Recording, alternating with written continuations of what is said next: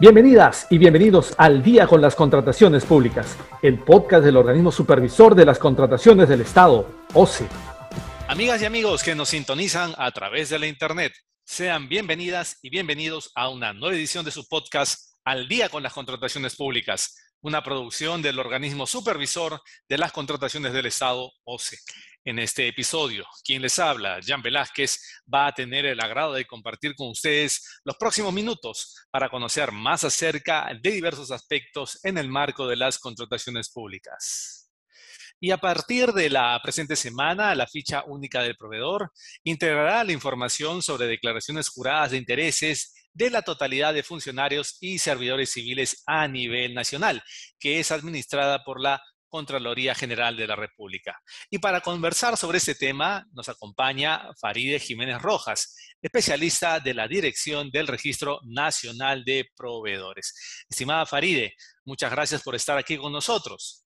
Buenos días, Jan. Es un gusto estar con ustedes nuevamente y eh, hablar pues sobre esta nueva innovación. Muy bien, Faride. Antes de comenzar, eh, lo primero sería que nos expliques un poco para darle contexto a quienes escuchan por primera vez acerca de esto.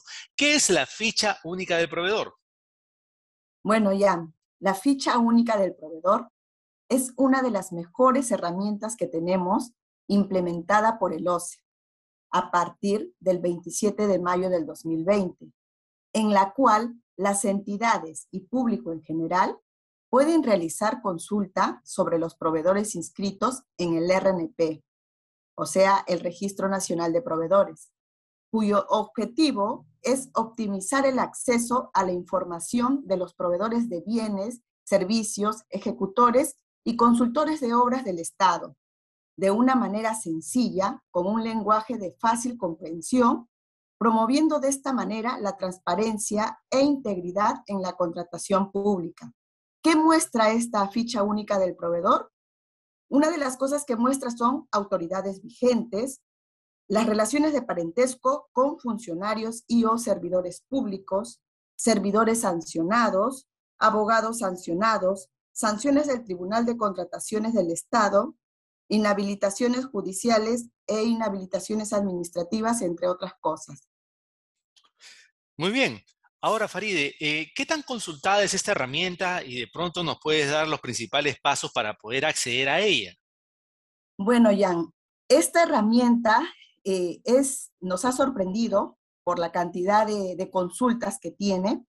Es de muy fácil acceso. Simplemente puedes ingresar a través de la página del OCE, eh, te vas al link del RNP y luego en servicios digitales, buscador de proveedores del Estado o simplemente ingresas por Google y colocas buscadores de proveedores del Estado, se va a abrir el link, esta plataforma en la cual tú puedes colocar el RUC de la empresa y de no conocer el RUC, el nombre de la empresa o persona natural que desee saber dicha información.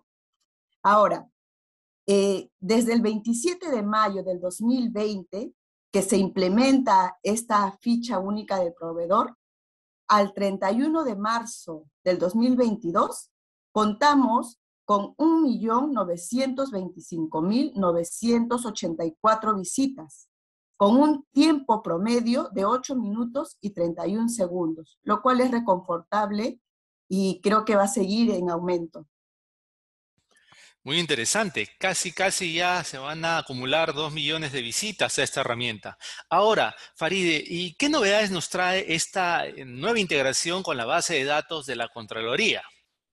Bueno, ya, es necesario primero indicar que mediante ley número 31.227, la Contraloría General de la República asume la administración del portal de declaraciones juradas de intereses, verdad es que integrará la información sobre las declaraciones juradas de intereses de la totalidad de funcionarios y servidores civiles a nivel nacional que hayan realizado su declaración jurada de intereses ante la, ante la Contraloría General de la República. Bien, ¿y por qué es importante esta nueva integración, Faride? Esta nueva integración es importante porque permitirá que las entidades públicas, proveedores y ciudadanía en general puedan identificar las alertas sobre los impedimentos para contratar con el Estado, conforme lo establecido al artículo 11 de la Ley 30.225, Ley de Contrataciones del Estado. Finalmente, Faride, ¿a qué otras bases de datos se encuentra ya integrada la ficha única del proveedor? Bueno, ya, esta es este, una información muy, muy relevante porque te comento que la base de datos está compuesta de dos bases, eh, una base interna y una base de información externa. Dentro de e, esta base de información o fuentes de información interna tenemos al Tribunal de Contrataciones del Estado, al Sistema Electrónico de Contrataciones del Estado, que es el SEACE, y al Registro Nacional de Proveedores. Dentro de las bases externas, también contamos con entidades que dan las buenas prácticas, como por ejemplo la Autoridad Nacional del Agua, que emite el certificado azul, el Ministerio de la Mujer y Poblaciones Vulnerables, que emite Empresa Segura Libre de Violencia contra la Mujer, el Ministerio de Trabajo y Promoción del Empleo, que, donde se encuentran inscritas en el registro de empresas promocionales para personas con discapacidad. También tenemos a la Autoridad del Servicio Civil, a la SUNAT, a la PCM, al Jurado Nacional de Elecciones, al Ministerio de Justicia, RENIET, Poder Judicial y Superintendencia de Mercado de Valores. Muy bien. Agradecemos a Faride Jiménez, especialista de la Dirección del Registro Nacional de Proveedores, por haber compartido con nosotros respecto a esta nueva integración de la ficha única de proveedor a la base de datos de la Contraloría General de la República. Muchas gracias, Faride. Gracias, Jan. Y finalmente, quería hacer presente que el OCE continúa trabajando con el fin de mejorar las fuentes de información de la ficha única del proveedor con el convencimiento que la prevención y transparencia son armas poderosas para promover las contrataciones públicas competitivas, eficientes e íntegras en beneficio de la ciudadanía. Gracias, Ian. No hay de qué, Faride.